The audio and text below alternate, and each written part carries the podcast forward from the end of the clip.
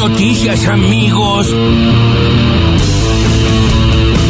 No es frente a esto, ¿cuándo se va a dar el diálogo? Bueno, resulta que aquellos sectores o actores que, que siempre batieron en el parche con esa con, con, esa consigna frente a esta situación y por una cuestión de especulación absolutamente política, este, mm. aparecen sectores seguramente de carácter más radicalizados y de repente hoy ya el diálogo parece no ser el, el camino y, y, lamentablemente no tiene que decirlo, ¿no? Porque no es que nos pone contentos, o sea, que aparezcan las chicanas por parte del expresidente a la hora de hablar de un tema tan sensible como, como es el necesario diálogo o acuerdo en función de, de defender eso que tanto nos costó recuperar, que es la democracia, y la verdad que duele. Tomemos un café y terminemos esto a ver cómo podemos avanzar.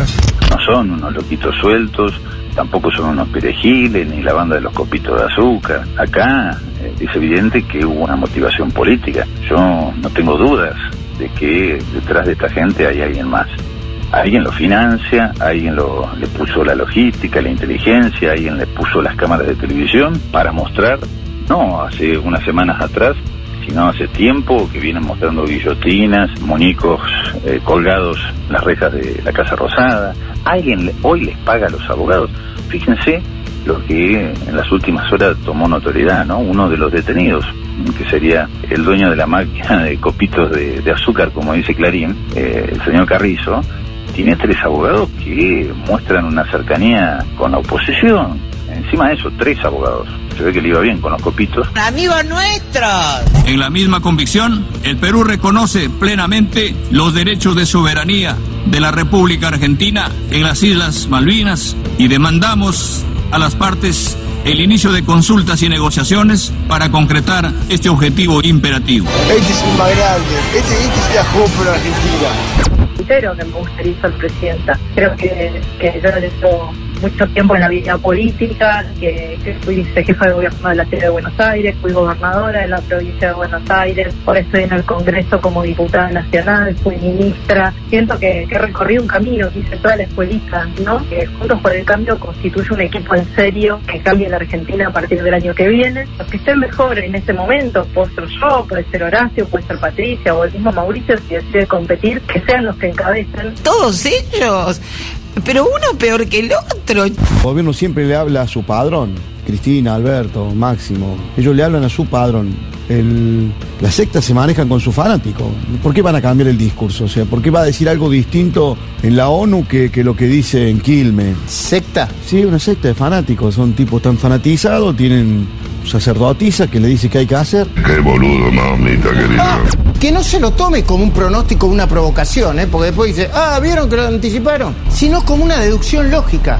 Con esta defensa, con la defensa de Beraldi, un desastre para mí, perdón. Cristina Kirchner podría terminar siendo condenada. De nuevo, permítame poner en duda, después de analizar durante dos días seguidos el alegato de sus abogados, el mito, el mito, ¿eh? de que Carlos Alberto Beraldi es un gran profesional. Podrá ser el más caro, pero si se lo valorara por cómo viene defendiendo a Cristina, a Beraldi le estarían pagando una fortuna.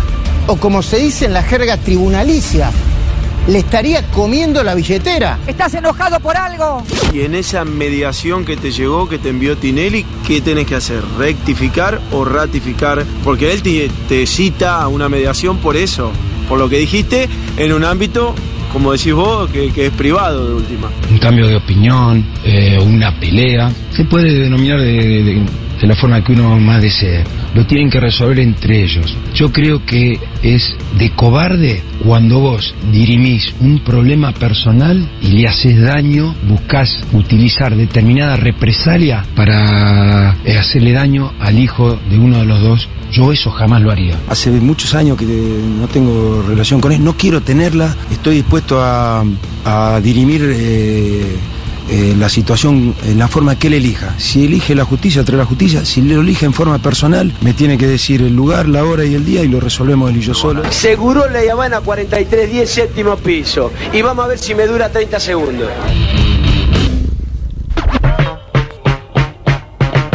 Fuerte contra Tinelli, Insúa, a quien escuchábamos ahí. Eh, picante está la situación en San Lorenzo, che. Eh, mira vos, se, se, picó, se picó. Bueno, sí. el que está picado también es Luis Majul, en La Nación sí. Más, en contra del abogado de Cristina, Carlos Beraldi. Eh, bueno, también puede ser una opinión, ¿no? Sí. ¿Le parece que Veraldi está trabajando mal? Claro, bueno, lo que pasa es que también es, eh, es fácil Sí, sí, sí. hablar del arquero rival si vos ya tenés arreglado que el partido va a terminar 3 a 0 a tu favor, ¿no? Eh, claro. El arquero seguro se come tres.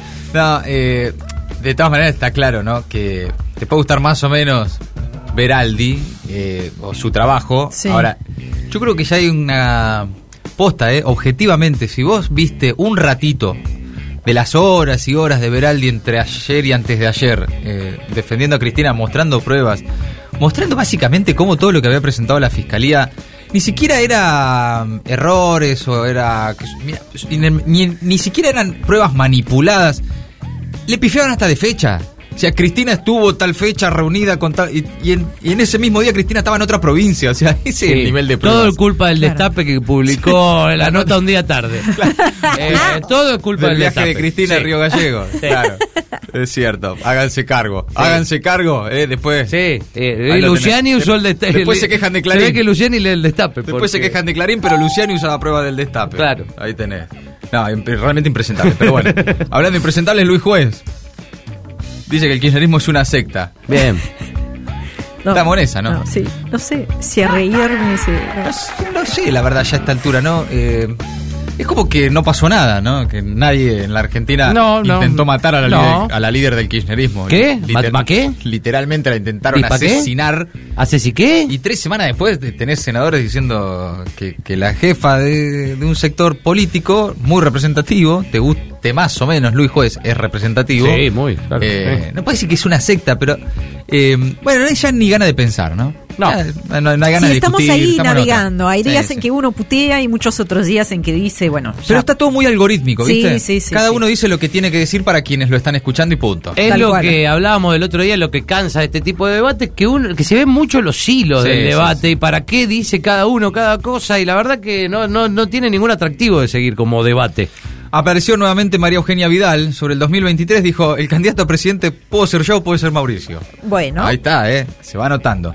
Pedro Castillo, presidente de Perú en la Sí. ONU, bancando a la Argentina en su reclamo por la soberanía en las Islas Malvinas. Perú que tiene una posición histórica al respecto. ¿Se acuerdan de esa histórica bandera, no? Sí. De, de- de la selección peruana de fútbol, eh, que ya bancaba en aquel momento también a, a la Argentina en el reclamo. Y hay de una vieja historia. Sí, también. sí, durante el conflicto, Sí, todo. Pilotos digamos. peruanos que se ofrecían Sí, sí. A, a- a combatir en las islas, bueno, de todo. Eh, escuchábamos también al ministro de Justicia y al Cuervo Larroque esta mañana acá en el Destape Radio.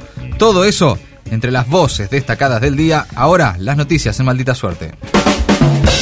Houston, tenemos un Alberto. Alberto viaja a Houston, ya está en Houston, con el foco en las inversiones petroleras. Después de dar un duro mensaje ante la Asamblea General de Naciones Unidas, el presidente concluyó su agenda en Nueva York con una cena convocada por el presidente francés Emmanuel Macron para discutir con otros mandatarios el problema de la crisis energética. La misma agenda llevó hoy a Houston, Texas, capital del sector energético de Estados Unidos, donde lo reciben empresarios interesados en la explotación del petróleo y el gas de los yacimientos argentinos. Los magnicidios han sido prólogos de grandes tragedias, dijo ayer el presidente en la ONU, denunciando ante el mundo el atentado contra Cristina Fernández en un duro alegato contra lo que llamó violencia fascista que se disfraza de republicanismo y dijo que busca debilitar y erosionar las democracias. El presidente reiteró los históricos reclamos por la soberanía de las Islas Malvinas y el pedido de cooperación a Irán para resolver las responsabilidades en la causa AMIA y también pidió el fin de los bloqueos a Venezuela y Cuba. Arroba fiscal 18924. Causa vialidad. Cristina dijo que los fiscales parecen trolls y ella hablará el viernes. En el segundo día de alegatos en la causa, el abogado Carlos Beraldi se enfocó en desmentir la existencia del operativo Limpiar Todo, postulado por la fiscalía. El fiscal Luciani había argumentado que con este plan la vicepresidenta había querido borrar las pruebas del delito del que se la acusa. La defensa de Cristina argumentó que ella no apareció en ningún mensaje seleccionado del celular del ex secretario de Obra Pública, José López, y desmintió una supuesta reunión de la vice con Lázaro Báez el 30 de noviembre de 2015.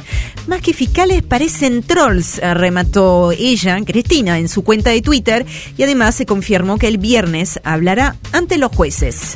Otra candidata a apretar el gatillo. Brenda Uliarte aseguró que volvería a atentar contra Cristina Kirchner. Yo sí sé disparar bien, no me tiembla la mano, dijo en una serie de conversaciones por WhatsApp halladas en el teléfono celular de uno de los imputados y que la justicia federal investiga. La próxima voy y gatillo yo. Eh, Nando falló, fue el mensaje de Brenda Uliarte a Gabriel Nicolás Carrizo, uno de los detenidos y supuesto jefe de la banda. La mujer ya fue procesada junto a su novio, Sabac Montiel, como coautora de intento de homicidio. Por otro lado, echaron de la Cámara de Diputados a Brenda Salva, abogada de Gabriel Carrizo y que trabajaba como asesora de una legisladora del PRO. El lado bueno de ceder. Efecto dólar soja. En septiembre se frenó la salida de depósitos en dólares y sumó 300 millones de dólares. La estabilidad cambiaria de los últimos días que habilitó el llamado dólar soja se reflejó también en los depósitos de privados en el sistema bancario, donde se detuvo la sangría de colocaciones y tuvo un leve crecimiento desde fines de agosto. La prohibición a empresas para ir al mercado financiero no frenó las ventas. Ayer los productores de soja les entregaron a los agroexportadores 650 mil toneladas por un valor de 350 mil dólares. Esto constituye un número igual a los de la semana pasada.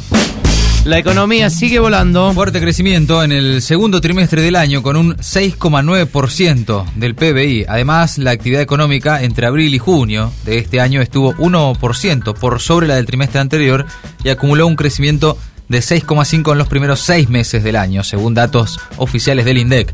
Crecieron fuerte la hotelería y los restaurantes, la pesca, la minería y el transporte y las comunicaciones. Pero en el segundo semestre se teme una desaceleración y es por eso que el Ejecutivo tiene previsto un crecimiento anual para este año del 4%. Y para el año próximo el gobierno proyecta menos, aumentar 2%, según consta en el presupuesto 2023 que ya fue enviado al Congreso Nacional.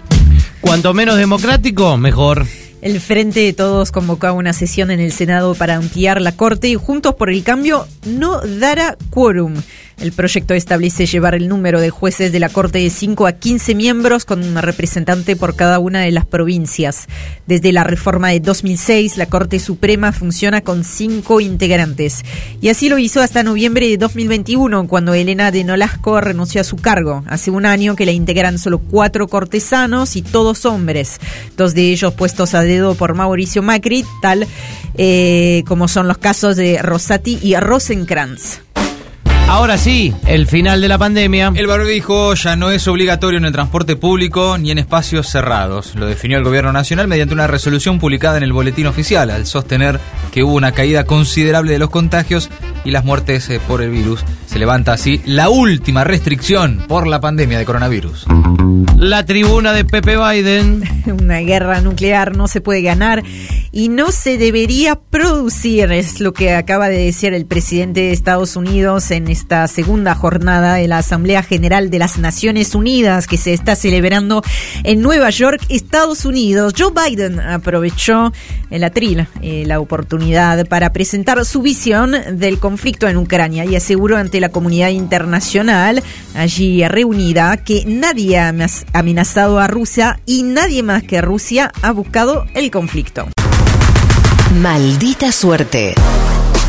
Agregamos una hora porque nos quedaban un montón de boludeces afuera.